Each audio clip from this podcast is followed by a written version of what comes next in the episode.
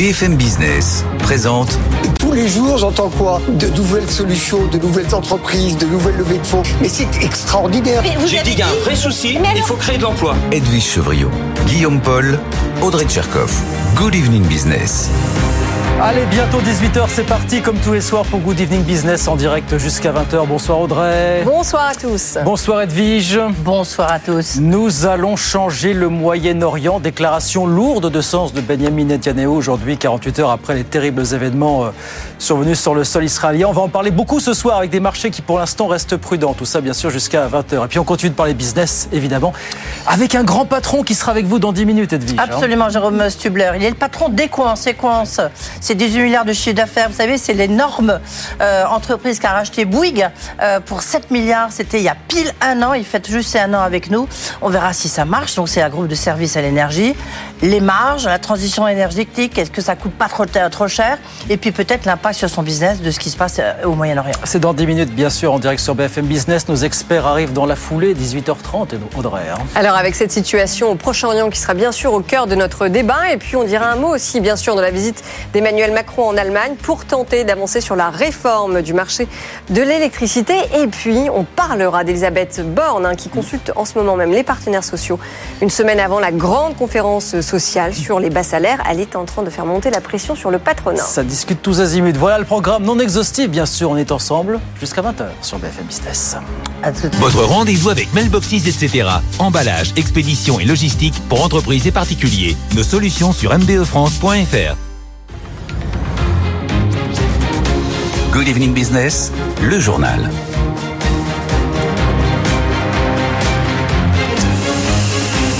Donc la situation au Moyen-Orient, je commence par vous donner le dernier bilan qui s'établit ce soir à 1300 morts si on prend en compte les bilans communiqués euh, de part et d'autre. L'armée israélienne a ordonné aujourd'hui un siège complet de la bande de Gaza. Elle annonce aussi avoir d'ores et déjà repris le contrôle des localités en périphérie de la bande de Gaza. Puis l'armée israélienne annonce avoir rappelé quelques 300 000 réservistes. Mobilisation sans précédent dans l'histoire d'Israël. Bonsoir Étienne Braque, on vous retrouve depuis Euronext pour BFM Business. Sur les marchés, pour l'instant en tout cas, il n'y a pas de réaction démesurée, Étienne. Hein. Ah oui, très clairement. En tout cas, la plus grosse réaction que l'on voit ce soir, c'est sur le pétrole. Quasiment 4% de progression pour euh, le Brent parce que le pétrole, c'est un marché euh, d'anticipation. Alors pour l'instant, aucune installation pétrolière n'est touchée, mais la hausse du jour, il faut la voir d'une façon pour certains, investisseurs de se couvrir en cas de détérioration de la situation. Hein, D'autant plus que selon le Wall Street Journal, l'Iran aurait aidé à planifier l'offensive du Hamas. Alors Téhéran refute cette information, mais si elle venait à se confirmer, des règles de restriction ou de représailles pourraient voir le jour. Et puis euh, l'Iran a pris une place non négligeable dans la production de pétrole ces dernières années. C'est environ 3 millions de barils par jour. Le détroit d'Ormuz voit chaque jour 17 millions de barils défiler.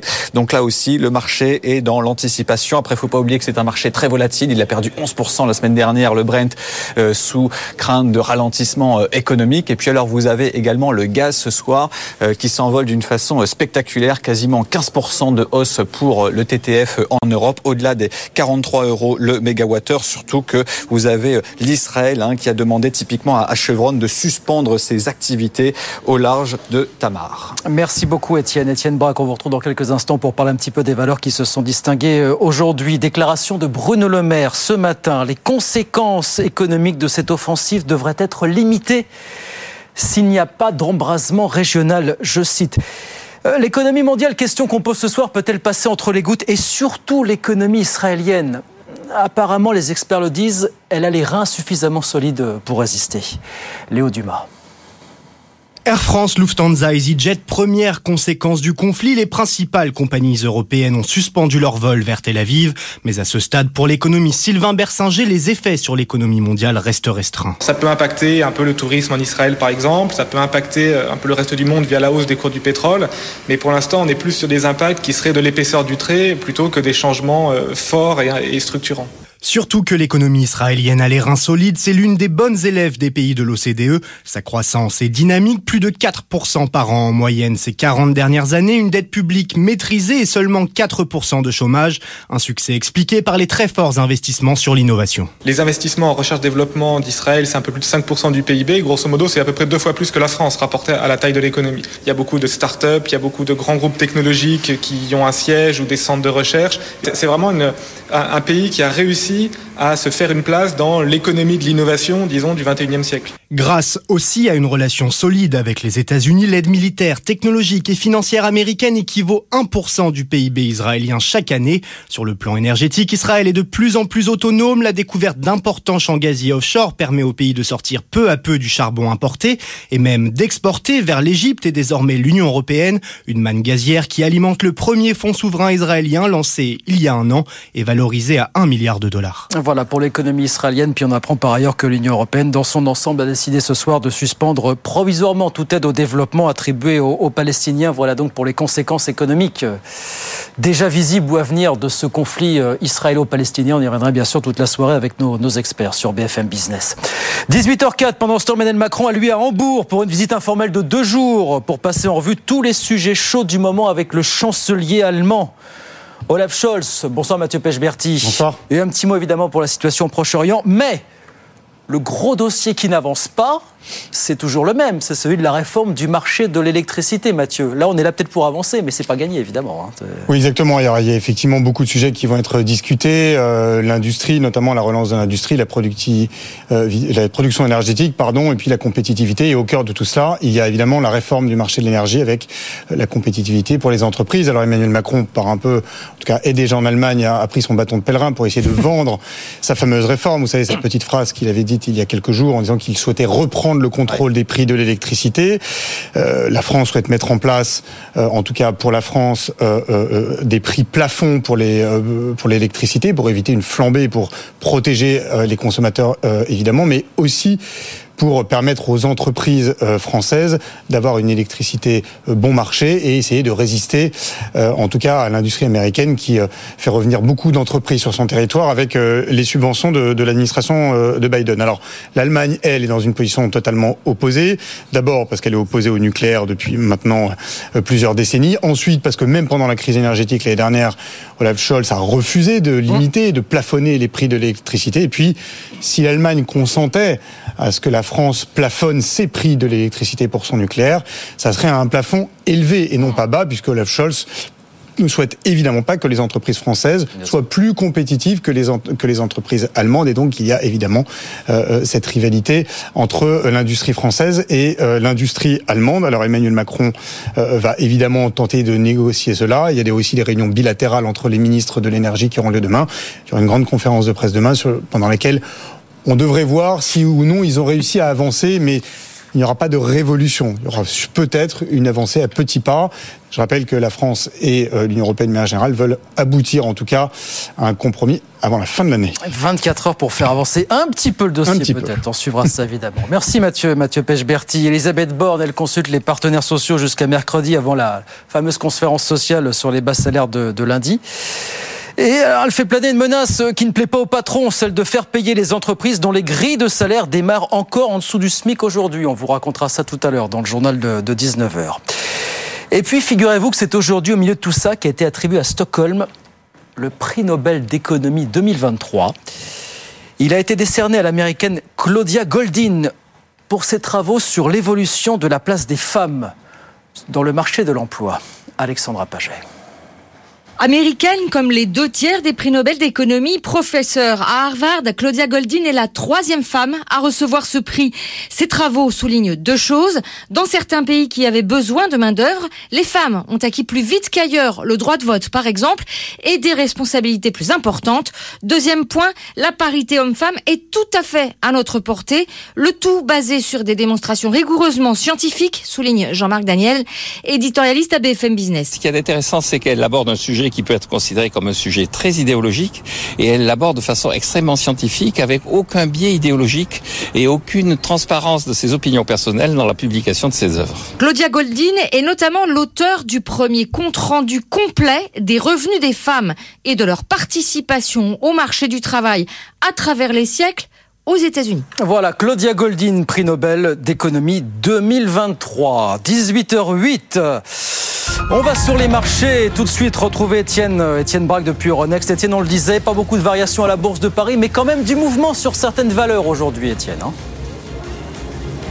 en effet, au vu de la situation, on a clairement un CAC 40 qui limite la casse, moins 0,5% pour le CAC 40, 7021 points. Mais en effet, grand écart entre d'un côté les valeurs pétrolières, hein, typiquement euh, Total Energy qui gagne quasiment 2% à 61 euros dans le, sillage du Brent qui gagne 4% ce soir. Et puis euh, de l'autre côté, typiquement euh, les compagnies aériennes qui sont en forte baisse, que ce soit aux États-Unis mais aussi en Europe. Typiquement Air France perd quasiment 9% à 11,41 euros. À noter que les valeurs de la défense sont particulièrement recherchées. Thales plus 4,7%. 134 euros. Dassault Aviation gagne également un peu plus de 3%. Au final, c'est une situation, une séance plutôt qui ressemble beaucoup à ce que l'on a pu voir euh, lors de l'invasion de euh, l'Ukraine par euh, la Russie. À noter que le dollar est au plus haut de l'année face à bon nombre de devises, mais l'euro tient bien dans ce contexte au-delà des 1,05 et donc le CAC 40 qui perd 0,5% grâce notamment aux valeurs pétrolières qui soutiennent la tendance. 7021 points ce soir au fixing. Merci beaucoup Étienne. On regarde rapidement ce qui se passe à Wall Street à la mi-séance. Le Dow Jones quasiment stable également, 33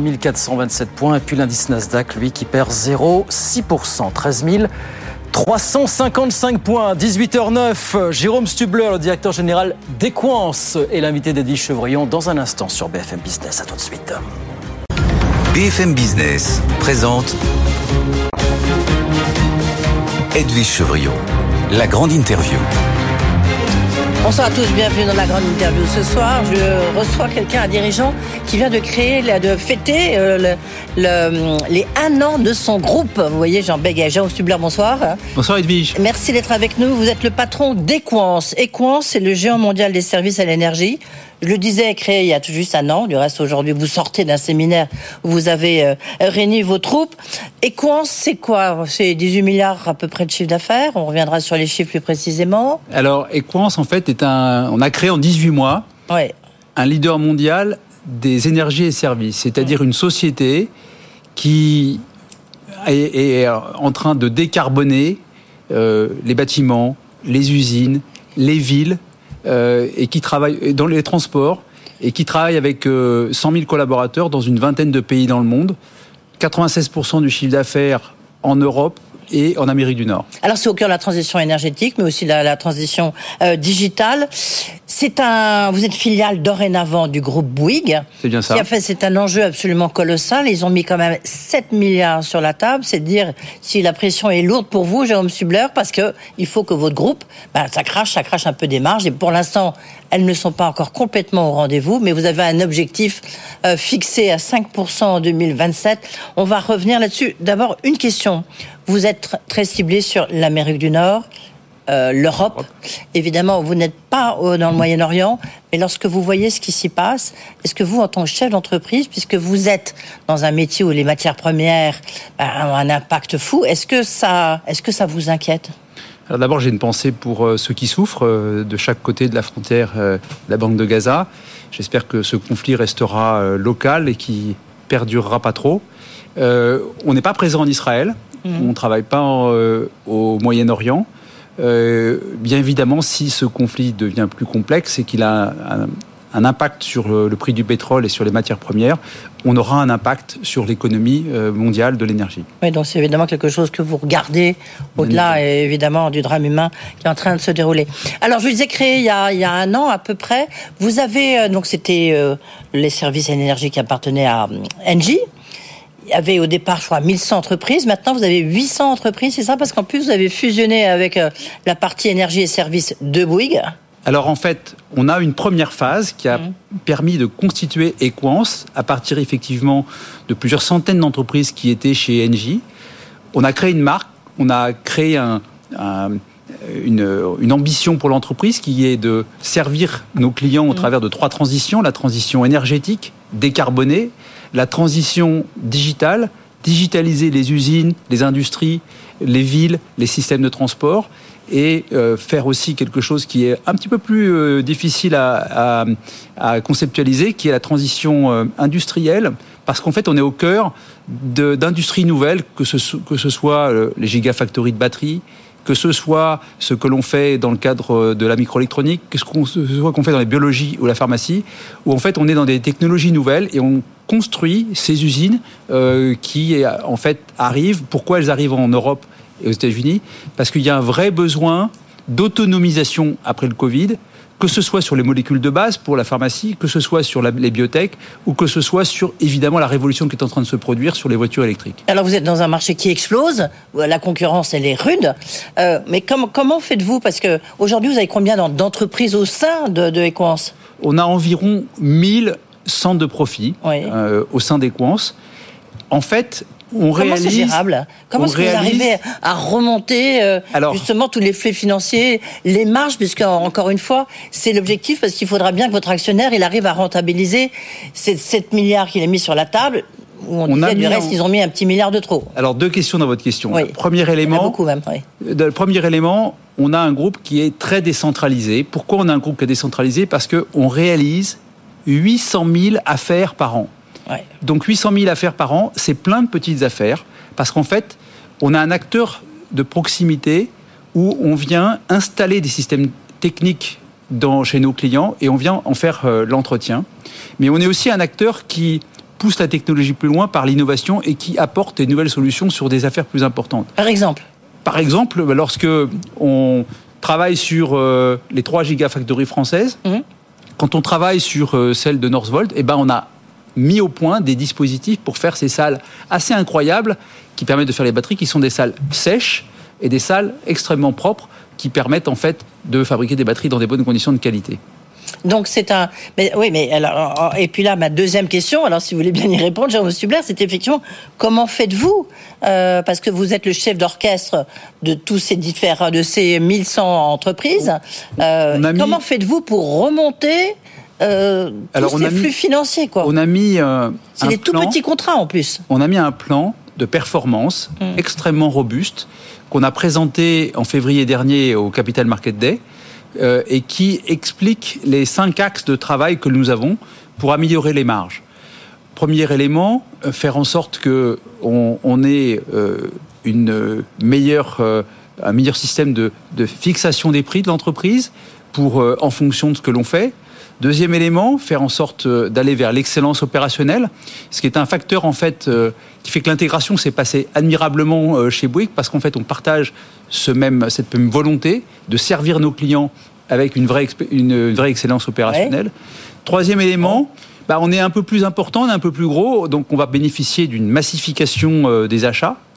Un autre élément qui est très très important, c'est qu'en fait on a une exposition mondiale qui fait que dans, cette, euh, dans ce bouillonnement d'idées qu'il y a aujourd'hui sur l'énergie, en fait, on détecte euh, ce qui se passe dans un pays et on est capable de l'importer dans un autre pays. À titre d'exemple, on a actuellement quelque chose d'assez formidable qui s'est passé depuis quelques années en Hollande, où on a fait 400 immeubles où on fait du stockage énergétique géothermique. Ça veut dire quoi?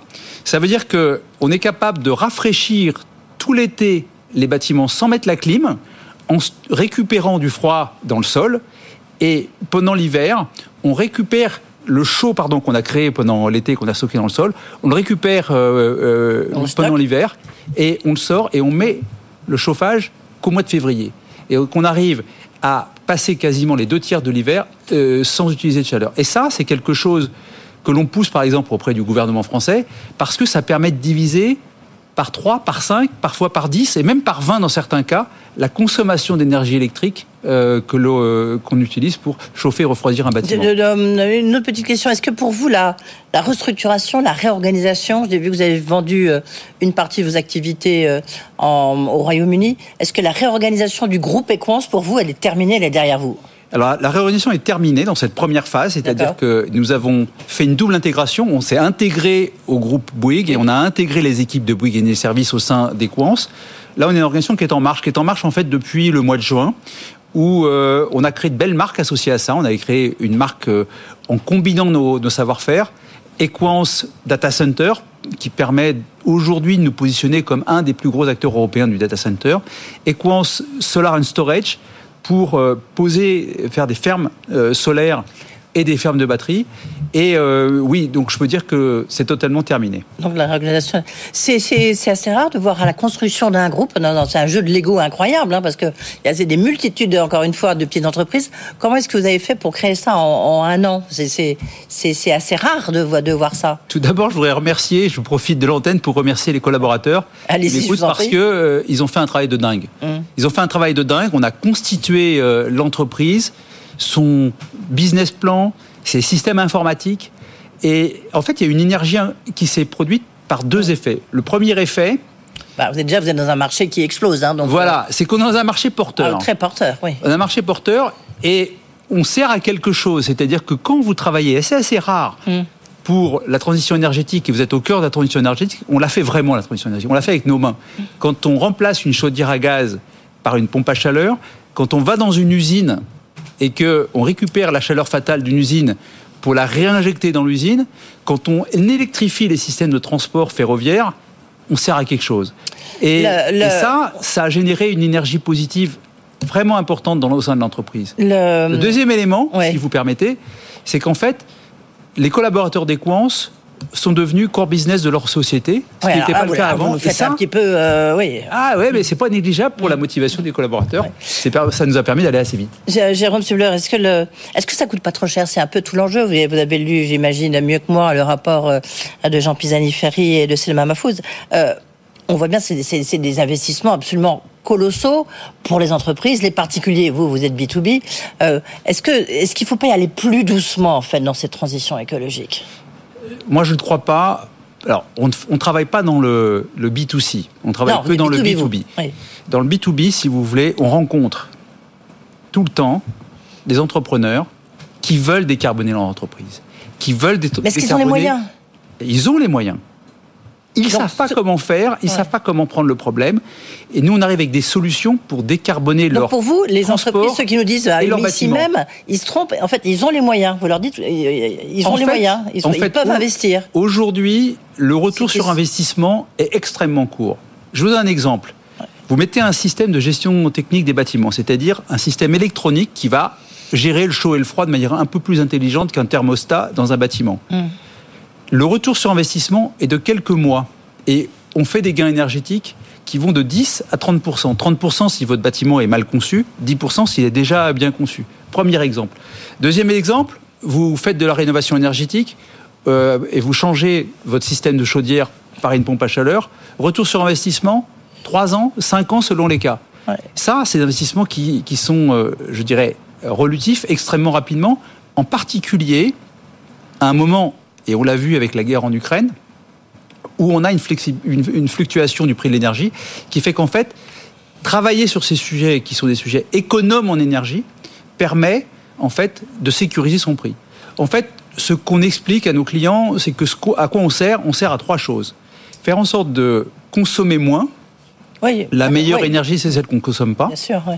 Consommer vert, mm. c'est-à-dire faire en sorte que euh, on, consomme énergie décarbonée et consommer flexible, c'est-à-dire être capable d'utiliser l'énergie quand elle est disponible. Je, parlais des objectifs, euh, des objectifs financiers que vous avez. Vous avez un peu le couteau sous la, gorge, hein, parce que c'est un enjeu très important pour le groupe Bouygues et pour euh, son directeur général Olivier Roussat. On a dit qu'il vous avez acheté un peu trop cher. Maintenant, il faut que cet investissement il soit rentable. Aujourd'hui, vous faites quoi? 2, 2,5 de marge? Vous avez un objectif à 5% en 2027. Est-ce que c'est la grande inconnue en disant est-ce qu'il va être capable de délivrer? Écoutez, on va être capable de délivrer. On a un plan robuste. Cette année, on a annoncé au marché qu'on allait délivrer entre 2,5 et 3%. Plutôt 3, non? On, sera, on est bien parti, on verra. Euh, en 2025, on a indiqué qu'on serait un peu en dessous de 4% et effectivement, en 2027, qu'on sera à 5%. On a un plan de marche détaillé, un plan de marche qui est déjà en train de se mettre en place dans les centaines d'entreprises d'Equance, avec des collaborateurs motivés. Vous avez, euh, vous avez des concurrents qui gagnent plus d'argent que nous aujourd'hui. Oui, parce que si vous prenez Spi Batignolles, enfin Spi, pardon, ils sont, euh, ah, ils sont à 5-6, quoi. On a des concurrents qui gagnent plus d'argent. Et ben, c'est une bonne nouvelle. Parce que c'est plus facile de gagner un peu plus d'argent quand les concurrents sont devant que quand on, il faut les doubler euh, de vitesse. Donc on a un marché qui est porteur, des concurrents qui gagnent plus d'argent, un plan détaillé, des collaborateurs motivés. On a remis le nord au nord et je peux vous assurer que ça fonctionne.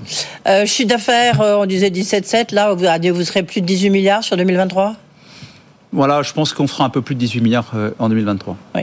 Vos, vos objectifs, en fait, c'est quoi? C'est la rentabilité? C'est vous développer? C'est On a indiqué au Capital Market Day qu'on a deux phases.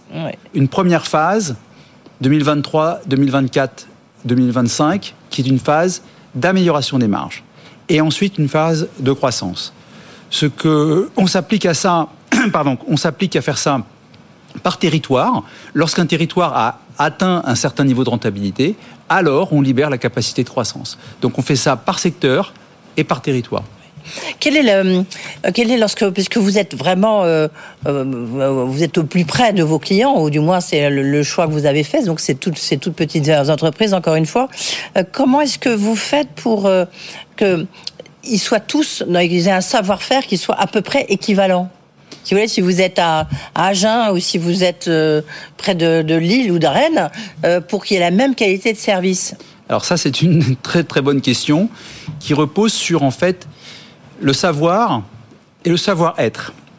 Le savoir, donc être capable de mettre à disposition des collaborateurs des formations et de la disposition, de la disponibilité de la mmh. connaissance de l'entreprise donc pour ça, on a fait quelque chose qui est pas mal. C'est que on a mis un technical center qui est une sorte de call center interne où toute équipe qui cherche une information appelle cet endroit-là et euh, c'est un diffuseur d'informations. On, a, euh, on investit lourdement dans la formation avec euh, des formations qui sont organisées dans chaque pays. Et puis sur le savoir-être, en fait, bah, on est une société qui est au service de ses clients qui a pour objectif, qui a objectif d'être en, grande proximité avec ses clients. Donc on a euh, des formations d'attitude sur le sens du service de, nos collaborateurs. En recherche et développement, vous investissez combien? C'est quoi votre budget? C'est quoi? C'est 1%, 2% On a, je ne vais pas vous indiquer le, montant qu'on investit en recherche et développement. Non, parce qu'en fait, il est, il est confidentiel. Toutefois, on investit de manière importante sur la mise à disposition la plus rapide possible des innovations du marché. Ça, c'est quelque chose qui est important, c'est-à-dire que on est dans un monde de l'électronique, de l'électricité, où il y a chaque, chaque heure qui passe des innovations dans le monde. Notre objectif, c'est d'être capable d'apporter la meilleure technologie, d'être agnostique et d'apporter la meilleure technologie sur le marché. Toute dernière question, oui, mais vous répondez pas à ma question, là, vous comprenez si Je vous demande combien vous mettez en R&D. Alors j'ai une autre question, dernière question, je tente ma chance. Euh, en bourse, quoi un jour ou pas? On a vu que l'autre filiale du groupe Bouygues, Colas, eh ben, le groupe Bouygues finalement l'avait retiré de la cote. Est-ce que vous, qui pesez pour la moitié du groupe, est-ce qu'un jour on peut imaginer euh, votre introduction en bourse ou c'est pas... Vous allez être déçu, je vous propose de poser la question à l'actionnaire. Oui. Euh, pour vous, ça changerait quelque chose? Écoutez, je pense que aujourd'hui, on a stabilisé l'entreprise avec un actionnariat familial. Euh, enfin pardon, avec le groupe Bouygues qui est un actionnariat familial qui nous donne une très grande visibilité de l'entreprise. C'est très important pour, euh, pour nous tous, c'est très important pour nos clients. Euh, si demain il y a une ouverture du capital, eh bien ce sera formidable aussi pour les équipes d'Equance. Et pour Equance, sa notoriété, merci beaucoup Jérôme Subler d'avoir été avec nous. On voit sur quoi vous voulez bien répondre et on voit en même temps évidemment où sont les enjeux parce y a la concurrence, comme on le disait, est très rude. Jérôme Subler, donc le patron d'Equance, c'était notre invité. Good Evening Business. Actu, expert, débat et interview des grands acteurs de l'économie. 18h35, les experts du soir sont là pour décrypter l'actualité économique. Francis Perrin, bonsoir. Bonsoir. Vous êtes chercheur associé au Policy Center for the New South et directeur de recherche à l'IRIS. Vous êtes là puisque dans un instant, nous allons parler de ce qui se passe au Proche-Orient. Emmanuel Le Chypre, bonsoir. Bonsoir. Notre expert maison euh, préféré Euh, et Edwige Chevrillon, évidemment, vous êtes resté avec nous puisque nous allons tout de suite décrypter ensemble l'échange que vous avez eu avec euh, Jérôme Stubler, qui est donc le directeur général. Le patron, le président. Le, PDG, oui, de Equans. Donc, en gros, ce qu'on peut dire, enfin, le pitch, c'est qu'il a créé en 18 mois le, euh, un des leaders mondiaux de l'énergie. Oui, en fait, c'est même en un an, puisqu'il fêtait les un an tout juste. Ça fait 18 mois qu'effectivement l'opération est lancée. c'est assez rare de voir émerger comme ça un groupe, surtout avec cette multitude de petites sociétés qui fait quand même 18 milliards de chiffre d'affaires, 90 000 personnes, euh, qui se veut très euh, global. Hein, euh, euh, c'est donc c'est intéressant. Il faut dire qu'il est au cœur de toutes ces transitions dont on parle très souvent transition écologique, transition climatique et transition digitale. Il travaille beaucoup sur les gigafactories. C'est un marché qui explose où la concurrence est rude. Lui qui vient de Vinci, ben évidemment il y a Vinci, il y a Aspi, Veolia s'y met aussi. On voit que c'est un marché très porteur. Après, il faut qu'il a un gros enjeu, c'est l'enjeu de marge un très gros investissement euh, pour euh, le groupe Bouygues. Ça a complètement changé la, le visage du groupe Bouygues, puisque maintenant ça devient un groupe de services. Et services à l'énergie, ben, ils ont mis quand même, alors je disais, oui, c'est ça, on rappelle les montants. peu moins euh, sur la table. Maintenant, il, faut, il va falloir que ça crache. C'est pour ça que Jérôme Subler, il est là et on sent que il, fait tout pour. Il y, a, il y, a, la question des marges et il y a la question, vous en parlez aussi, l'évangélisation du, du métier auprès des petites entreprises, notamment entre les entreprises qui voudraient décarboner mais qui ne savent pas comment s'y prendre et celles qui pensent que c'est un investissement absolument insurmontable, surtout par les temps qui courent, il y a du boulot là quand même. Oui, c'est ce qu'il a démontré. Enfin, c'est démontré, vous c'est son boulot. Hein, ça, c'est normal. Hein. C'est de convaincre, c'est de dire euh, non, en fait, vous faites un investissement, mais après, ça vous rapporte beaucoup plus que ce que vous pensiez. Par exemple, si vous faites un, bâtiment euh, euh, qui soit économiquement responsable, et eh ben en fait, c'est vous pouvez très très bien gagner très rapidement de l'argent en quelques mois. Donc, c'est ça qu'il faut qu'il essaye de convaincre pour les PME. Oui, oui. Donc en fait, il rapproche écologie et économie. à peu tirer l'oreille. C'est un sacré business, Emmanuel. On est d'accord quand même. Là, on est sur un business qui est en train d'exploser euh, littéralement. Ah bah c'est absolument euh, colossal. D'ailleurs, ça fait partie de tous ces business euh, qui vont faire que la transition euh, écologique pour le coup est porteuse effectivement euh, de croissance, euh, d'emploi et ça heureusement qu'il y a ce genre de, de, secteur avec tous les types d'emplois en plus qui sont concernés parce qu'en fait vous pouvez assez facilement reconvertir des, des, spécialistes et des techniciens de, de, de l'ancien monde énergétique à, à, ce nouveau monde parce que ça n'est pas un monde radicalement différent. Quand vous, je veux dire ils ont des équipes qui sont quand même très formées sur tous les types de d'énergie. Donc euh, oui, oui, absolument, ça va être les chevilles ouvrières de de la transition écologique, puisque c'est surtout beaucoup dans les dans les entreprises que, que ça va se passer. Voilà pour euh, voilà. Et de grosses ambitions hein, financières. Euh. Grosses ambitions, objectif de marge important, il l'a dit. et puis ça, c'est la, première phase. Et puis après, acquisition, deuxième phase, une phase d'acquisition. Alors, ils ne sont pas encore rentables. Hein ils sont, ils ont une marge de 2 milliards et demi, de 2,5 mm. euh, Pardon, l'objectif, je disais encore une fois, c'est 5% SPI, je crois, est à 6 hein, donc il faut. Faut que ça crache un peu. On va les suivre de près. Absolument. Voilà pour le, patron de d'Equance, hein, Jérôme Stubler, qui était avec vous il y a, il y a quelques instants. 18h40, évidemment, l'autre grand sujet ce soir, ce sont les événements survenus avant-hier en, en Israël. Euh, on va en parler avec vous, euh, Francis Perrin. Encore une fois, merci d'être avec nous ce soir. On le disait, donc création. Alors pour l'instant, plutôt mitigé des marchés, puisqu'on le disait, on perd 0,5% à, Paris. On a Wall Street au moment où on se parle qui est à peu près stable. Le pétrole qui a pris 3-4 dollars, mais pour l'instant, réaction d'ensemble assez mesurée. Est-ce que ça vous étonne? Est-ce qu'au vu des événements, du caractère absolument effroyable des événements, on aurait pu attendre réaction beaucoup plus radicale sur les marchés financiers pour vous aujourd'hui? Alors, pour ce qui concerne les marchés pétroliers internationaux, euh, ce n'est pas forcément surprenant. Euh, le Hamas a attaqué Israël. Le Hamas contrôle la bande de Gaza. Israël ne produit pas de pétrole, la bande de Gaza ne produit pas de pétrole. Israël est un pays producteur et exportateur de gaz naturel, mais c'est pas la même chose. Donc il n'est pas étonnant que les prix du pétrole ne soient pas montés dans la stratosphère. C'est pas la guerre en Ukraine qui implique la Russie, euh, qui est le deuxième producteur mondial de pétrole euh, actuellement. Donc c'est d'une autre ampleur. Par contre, si les prix ont quand même augmenté de façon non négligeable, notamment en début de journée, c'est parce que sur les marchés, il y a deux scénarios possibles et je dis bien des scénarios possibles, donc pas des réalités aujourd'hui. Premier scénario, l'extension du conflit. Israël et la bande de Gaza, aucun lien avec le pétrole.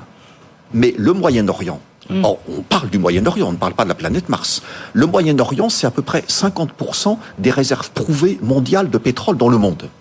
Donc si vous imaginez à tort ou à raison que la guerre qui a commencé samedi pourrait connaître une extension dans une région qui est une poudrière pétrolière et géopolitique, forcément, vous jouez les prix du pétrole à la hausse. Deuxième scénario possible qui a inquiété les marchés, en tout cas pendant une partie de la journée, le rôle de l'Iran. L'Iran soutient le Hamas, c'est de notoriété publique, c'est pas un scoop, c'est pas un secret d'État. Euh, L'Iran s'est réjoui de l'attaque du Hamas, c'est public. Mais la question c'est est-ce que l'Iran est allé beaucoup plus loin que dire bravo? Est-ce que l'Iran a planifié, aidé à planifier, donné un feu vert à l'attaque contre Israël à partir d'il y a deux jours. C'est ce que dit le Wall Street Journal, en tout cas. Alors, c'est effectivement, je, fais référence, vous avez raison, à cet article qui est intéressant. Démenti par les Iraniens. Alors, ça, ce n'est pas très surprenant non plus, mais au moment où nous parlons, ça vient, nous parlons d'un événement qui a commencé il y a deux jours. Donc, on n'a pas de recul, on n'a pas de preuves, etc. Bien sûr, ils n'ont pas laissé, de, ils nous ont pas envoyé un document en disant que tel jour ils ont fait ça.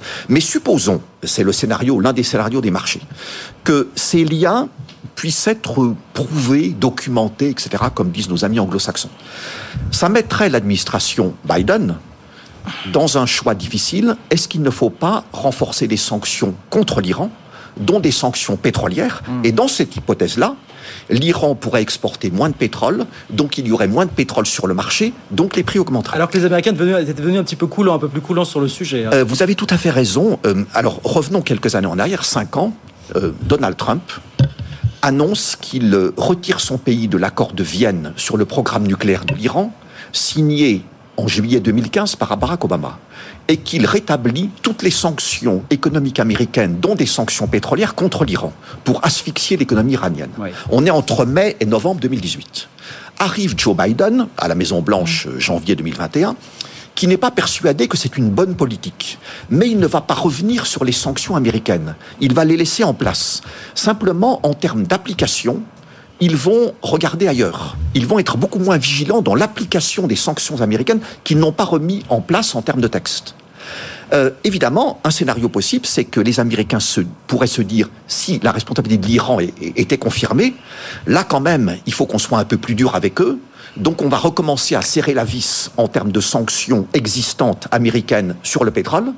Et donc les marchés se disent à ce moment-là, moins de pétrole américain Mais ça, ça peut faire. Ça peut, ça peut, jouer sur combien de, barils par jour euh, euh, Et en gros, ça peut jouer sur combien de dollars le baril? Alors, euh, combien de dollars par baril J'aimerais bien pouvoir répondre à votre question, mais ça supposerait que j'ai une boule de cristal. Non, mais, euh, alors attendez, parce en que de volume. la première partie de, votre question, c'est que euh, depuis que l'administration Biden a été plus coulante, je reprends votre terme, qui est le bon terme, sur l'application des sanctions, la production pétrolière de l'Iran a augmenté de 600 000 à 1 million de barils par jour. Mais ça a l'air peu sur un marché pétrolier mondial de 100 millions. Dans un marché tendu, c'est très important. Sur un marché tendu, ça se joue à la marge. Voilà. Alors juste, on précise quand même que les États-Unis, s'ils ont euh, décidé de devenir en effet, on peut dire un peu permissif, c'est principalement pour deux choses. Parce que, un, ils espéraient contenir l'ambition des Mollahs sur l'arme nucléaire de cette manière. Et par ailleurs, ils espéraient aussi que euh, cette permission allait contribuer à la résolution du conflit, justement, Israël-Palestine. Sauf que tout ça, ça vient de s'envoler en fumée. Alors, le deuxième point, le premier point, vous avez tout à fait raison. Hum. Euh, les États-Unis, sous Joe Biden, ont repris des contacts avec l'Iran sur ce dossier qui est une patate chaude du programme nucléaire de l'Iran. Il n'y a pas de contact direct, c'est par des intermédiaires au Moyen-Orient. Mais ils se parlent même s'ils ne sont pas dans la même salle. Premier point. Deuxième point, c'est que Joe Biden et son administration espéraient qu'en étant plus coulant sur l'Iran en termes de sanctions, il y aurait plus de pétrole iranien sur le mmh. marché, plus ce qui s'est passé, donc moins de risques d'une pénurie de pétrole en lien avec la guerre en Ukraine. Ça, c'est le deuxième point qui est absolument majeur pour l'administration Biden, comme pour les Occidentaux, comme pour le monde entier. Puisque dans le contexte de la guerre en Ukraine, on, ne veut plus du pétrole russe. Il y a un risque de pénurie et de flamber des prix.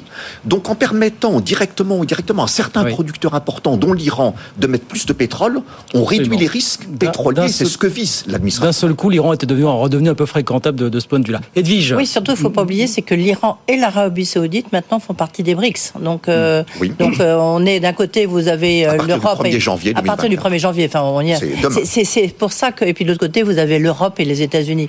Donc ça, c'est un point quand même important parce que tout dépend si demain il y a des sanctions contre l'Iran. À partir de là, quelle va être la réaction, notamment la réaction de l'Arabie Saoudite? Il faut quand même voir. Hmm. Il y avait un rapprochement, un rapprochement historique entre Israël, qui devenait un peu la Silicon Valley, si on peut dire, du, Moyen-Orient, avec MBS, avec l'Arabie Saoudite. Qui a justement fâché l'Iran. Oui, Alors justement, quelle était euh, Francis Perrin, quelle était la nature de ce rapprochement, de cette normalisation en cours entre l'Arabie Saoudite et Israël Une manne pour Israël. Sur le plan géopolitique, nucléaire et économique? Il s'agissait de quoi exactement? On a évoqué deux rapprochements. Le rapprochement Arabie Saoudite-Iran, mm. mars 2023, la diplomatie chinoise, pour la photo du monde montre les ministres iraniens et saoudiens qui se serrent la main et qui disent nous allons rétablir à Pékin, nous allons rétablir nos relations diplomatiques et on va bien s'entendre. Mars 2023. Et puis de façon souterraine, sans photo, pour le monde entier, des discussions discrètes, secrètes, autour d'un rapprochement Arabie Saoudite Israël, mmh. soutenu par les États-Unis, les Saoudiens disant, Mohamed Ben Salman, le prince héritier, puisque je suis courtisé, je vais faire monter les enchères, je vais demander des concessions à Israël et aux États-Unis. Parce que pour moi, c'est pas un mariage à deux, c'est un mariage à trois. Mais c'était en cours et il y avait des choses qui avançaient sans qu'on puisse dire si elles allaient être conclues. Ça, personne ne le sait à part les négociateurs directs. Du côté de l'Iran, quand il se rapproche de l'Arabie Saoudite, mars 2023, il se dit je vais torpiller le rapprochement Arabie Saoudite-Israël. Parce que pourquoi l'Arabie Saoudite se rapprocherait d'Israël Parce qu'elle a peur de l'Iran. Oui. Donc si on devient de bons amis de l'Arabie Saoudite, à ce moment-là, les Saoudiens n'auront plus de raison de se rapprocher d'Israël. Sauf que les Saoudiens jouaient double jeu mhm. et avaient deux fers au feu. Ils se rapprochaient de l'Iran pour gagner du temps, mais ils continuaient à négocier avec Israël et ils continuaient à négocier avec Washington pour une garantie de sécurité. Donc nous sommes dans une région qui s'appelle le Moyen-Orient, dont l'un des charmes est la très grande complexité géopolitique. Emmanuel. Bah, sur, le, sur le marché pétrolier, moi j'ai le scénario qui, a l'air de, se dessiner, c'est euh, effectivement qu'on va sans doute vers des prix plus tendus mais sans doute pas, moi d'après ce que j'ai pu entendre aujourd'hui, sur vers vraiment une flambée euh, pour pour deux raisons. Alors pourquoi on va sans doute pas vers une flambée? Parce qu'il y a quand même un pays euh, qui est l'Arabie Saoudite qui a dit que si jamais c'était nécessaire, euh, il mettrait plus de pétrole sur, sur le marché, ce qui ce qui cape un peu quand même d'une certaine façon euh, les anticipations. Aussi. Et voilà. Et puis pourquoi, par contre la perspective est celle plutôt de, de, de, de tensions euh, euh, durables, mais pas extrêmes, c'est qu'en fait, on a quand même l'impression qu'on est euh, sur un conflit qui risque d'être assez long et qui effectivement bouleverse tous les mouvements qui étaient qui étaient en cours. Ça va être assez long parce que je vous rappelle la, guerre des six jours. bon, voilà, pas de dessin, six jours. La guerre du Kippour, c'était un peu mm. moins de 20 jours. là, manifestement, ne serait-ce qu'avec la problématique des otages. L'origine du troisième, du premier choc pétrolier. Hein, voilà, ça, ça risque d'être beaucoup plus euh, compliqué. Et puis, euh, pourquoi au-delà de ce qu'on pourrait appeler les tensions géopolitiques euh, au Moyen-Orient qui, qui créent toujours de la volatilité et de l'incertitude, un des sujets quand même compliqués, c'est que dans le rapprochement entre Israël et l'Arabie saoudite, mais aussi certains autres pays du Golfe, il y a dans ces pays quand même une opinion publique qui exerçait une sorte de pression pour que ce rapprochement se fasse sous condition d'une amélioration du sort euh, des Palestiniens et notamment du sort de, de Gaza. Est-ce que les opinions publiques commencent à reprocher dans ces pays, notamment en Arabie Saoudite, c'est que finalement euh, l'Arabie Saoudite a été peut-être trop cool entre guillemets tomber avec avec Israël euh, en exigeant pas assez euh, de contrepartie en faveur de, de ces territoires. Donc il y a il y a y a effectivement la grande géopolitique euh, et la grande tectonique des, des plaques. Mais il y a aussi tout bêtement euh, les opinions publiques euh, dont il va falloir euh, tenir compte. Et c'est vrai que ça complique quand même effectivement l'équation. Oui, mais de manière générale, si on regarde les, tendances historiques, quand le Moyen-Orient s'embrase, le prix du baril s'envole. Parce que là, en, effet, si la question c'est de savoir est-ce que l'Iran est derrière cette attaque du Hamas ou pas, s'il n'en est pas l'initiateur, en tout cas, il en est le, soutien financier, puisque l'Iran est le premier donateur du Hamas avec 100 millions de dollars par an. Francis Perrin. Vous avez raison, mais du point de vue de l'administration Biden, Ils savent depuis longtemps que l'Iran aide le Hamas. Ça, ce n'est pas une surprise. Et fournit aussi par ailleurs des armes et des soldats. Ça ne hein. justifierait pas forcément un durcissement de la position par rapport à l'Iran, alors qu'ils sont en train de négocier au moins directement avec l'Iran sur le nucléaire et qu'ils n'ont pas envie que le pétrole iranien disparaisse du marché. Si par contre on pouvait démontrer ou avoir des informations très fortes selon lesquelles l'Iran aurait aidé à planifier cette attaque, Là, à Washington, ça change la donne. On est en année euh, préélectorale. Hein. les armes. Hein. Novembre 2024, quand vous dites que ça change, quand vous dites ça change la donne, c'est-à-dire qu'est-ce que qu'est-ce ben, Les pressions sur l'administration Biden pour qu'elle soit beaucoup plus ferme par rapport à l'Iran montraient en pression de façon considérable il a une élection dans un, an et deux mois, euh, dans un an et un mois, novembre 2024. Et évidemment, vous pensez bien que les républicains vont dire regardez l'administration Biden, ils sont trop coulants avec l'Iran. Voilà ce qui arrive par rapport à notre allié israélien. Ça va peser à Washington, tout ça. Donc il faut relier les marchés pétroliers, la géopolitique mondiale et moyenne-orientale et la politique intérieure américaine. Hmm.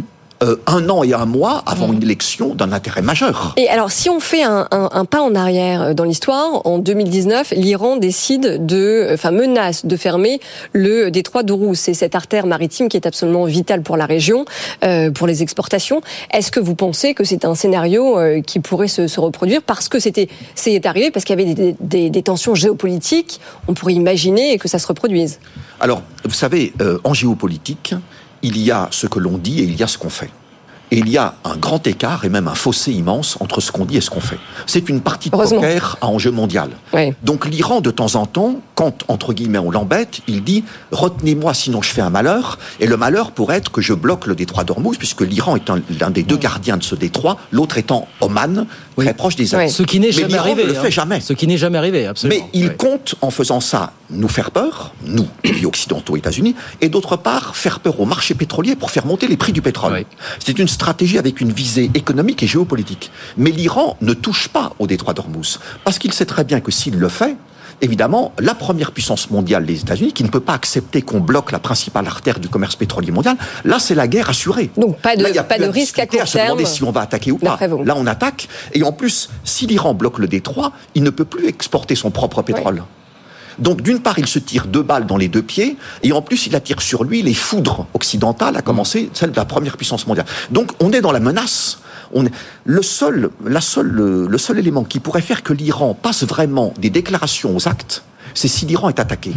À ce moment-là, vous pouvez vous dire, perdu pour perdu, moi je bloque tout, puisque de toute façon on m'attaque. C'est le grand risque C'est le grand risque aujourd'hui. Hein, Mais tant qu'on n'en est pas là, l'Iran va pas s'amuser à bloquer les droits d'Hormuz. Par contre, il peut laisser penser qu'il pourrait le faire en espérant qu'on va le croire. Edwige Non, je pense que c'est évidemment le, danger, c'est cette escalade. C'est pour ça que ce soir, tout le monde ah essaie de dire euh, attention, parce que là, c'est clair que euh, les Israéliens, ils ont dit qu'ils iraient jusqu'au bout. Le problème, c'est jusqu'au bout de quoi Donc ce soir, il y a une situation critique. Juste un point, c'est intéressant on a eu beaucoup d'échanges ici même avec des patrons, avec euh, des, anciens ministres euh, comme Hubert Védrine, c'est de voir que le facteur géopolitique, et notamment pour l'économie, étant et l'échelle d'entreprise, est en train de devenir, enfin, est déjà le premier facteur d'inquiétude. Et l'impact sur l'économie, c'est des facteurs géopolitiques. Quand vous regardez ce qui se passe avec la guerre en Ukraine, vous regardez aussi ce qui se passe aussi en, Turquie et l'Arménie. et puis maintenant, Taïwan. Israël, mmh. euh, Israël, Chine, Taïwan, à, l'autre bout. Et maintenant. Donc c'est ça, toutes ces épées de Damoclès qui pèsent sur le sur l'économie mondiale. Oui, Manuel. Pour réévaluer le risque géopolitique. C'est pour ça que je sais plus si, si on, si on, si on l'a déjà évoqué ici, mais c'est vrai qu'on va vers une année. Euh, en fait, 2023, ça, on voit bien que ça a été une année de transition. Hein, rappelez-vous. 2022, c'était l'année de tous les chocs globaux. C'était l'année de tous les chocs mondiaux. C'était la guerre en Ukraine avec son impact sur le pétrole, sur tous les circuits d'approvisionnement mondiaux. Ça a été la hausse très violente euh, des taux d'intérêt partout. Ça a été euh, la vague d'inflation partout. 2023, euh, rappelez-vous, on avait dit que ce serait une année ennuyeuse ou une normalisation. Vous aviez dit, oui. Oui, oui, oui. Où c'était voilà. et, en fait, 2024, manifestement, ça va être l'année des chocs, mais des chocs locaux. Et c'est ça qui est compliqué pour les entreprises, c'est qu'on voit que dans chaque zone, finalement, il va falloir avoir l'œil. Oui, mais il en a pas quand même macroéconomique. Oui, voilà, choc, choc locaux. ce que je veux dire, c'est que chaque, euh, il n'y a pas un énorme choc, une énorme déflagration mondiale qui a un impact euh, sur, euh, comme une énorme crise financière, comme la guerre. Non, mais les répercussions, elles sont, elles sont globalement. Là, vous avez, enfin, elles sont globalement globales, justement. Vous bah, pas, pas. Bah, oui, sur le sur le sur le prix du baril notamment. Oui, mais ce que je veux dire, c'est que là, les les, alors oui, parce que c'est le Moyen-Orient, mais je veux dire après, vous avez partout, effectivement, tout un tas de, de risques locaux qui rendent finalement la compréhension ah de la situation beaucoup plus fragmentée et beaucoup plus compliquée. Donc pour les entreprises, quelque part, ça va être on a, aussi plus difficile. 30 secondes, Francis Perron, on est au bout malheureusement. Est-ce qu'on est entré dans une longue séquence? Est-ce qu'on est entré dans une séquence irréversible pour vous désormais depuis, depuis ça? Il y a deux mots qu'il ne faut jamais utiliser en géopolitique, c'est jamais et toujours. Oui. Donc effectivement, irréversible. on ne le sait pas. Euh, la guerre, c'est ce qu'il y a de plus incertain dans la géopolitique mondiale, qui elle-même est très incertaine. Mm. Donc on est face à plusieurs scénarios, euh, certains extrêmement désagréables, extrêmement inquiétants. Il n'y en a pas beaucoup de très roses dans ce domaine-là, c'est clair. Mais il faut. La guerre a commencé il y a deux jours. On n'a évidemment aucun recul et c'est normal. On le vit. On vit une nouvelle page d'histoire euh, heure par heure, minute par minute. Donc je me garderai d'être trop précis en termes de prévision parce que je pense que ça serait immédiatement démenti par les faits. Et on, et on rappelle aussi que l'Union européenne a annoncé tout à l'heure euh, l'arrêt de euh, ses soutiens financiers euh, à la Palestine. Suspension provisoire, effectivement. Voilà, c'est terminé pour cette première partie des, des, experts. Merci beaucoup Francis Perrin. Merci de, Merci de passer nous voir, chercheur associé au Policy Center for the New South et par ailleurs directeur de recherche à l'IRIS, l'Institut de Relations internationales et stratégiques. Merci beaucoup d'être passé nous voir. Emmanuel, merci. À demain, Edwige, à demain, 18h10. Bernard Charlès, le patron de ah. Sera notre invité. Là aussi, on va cogiter. Encore un fleuron français. Voilà. Avec beaucoup d'innovation, comme toujours. 18h57, nous revenons dans un instant, bien sûr. Hein. Oui, restez avec nous, on a beaucoup de sujets. On va notamment parler de cette rencontre tant attendue entre Olaf Scholz et Emmanuel Macron. Et puis Elisabeth Borne qui consulte tous azimuts euh, avant la grande conférence sociale sur les bas salaires et qui a dégainé une proposition qui pourrait faire euh, beaucoup jaser du côté du, du patronat. On vous raconte tout ça, plus bien autre chose d'ici 20h, évidemment. A tout de suite.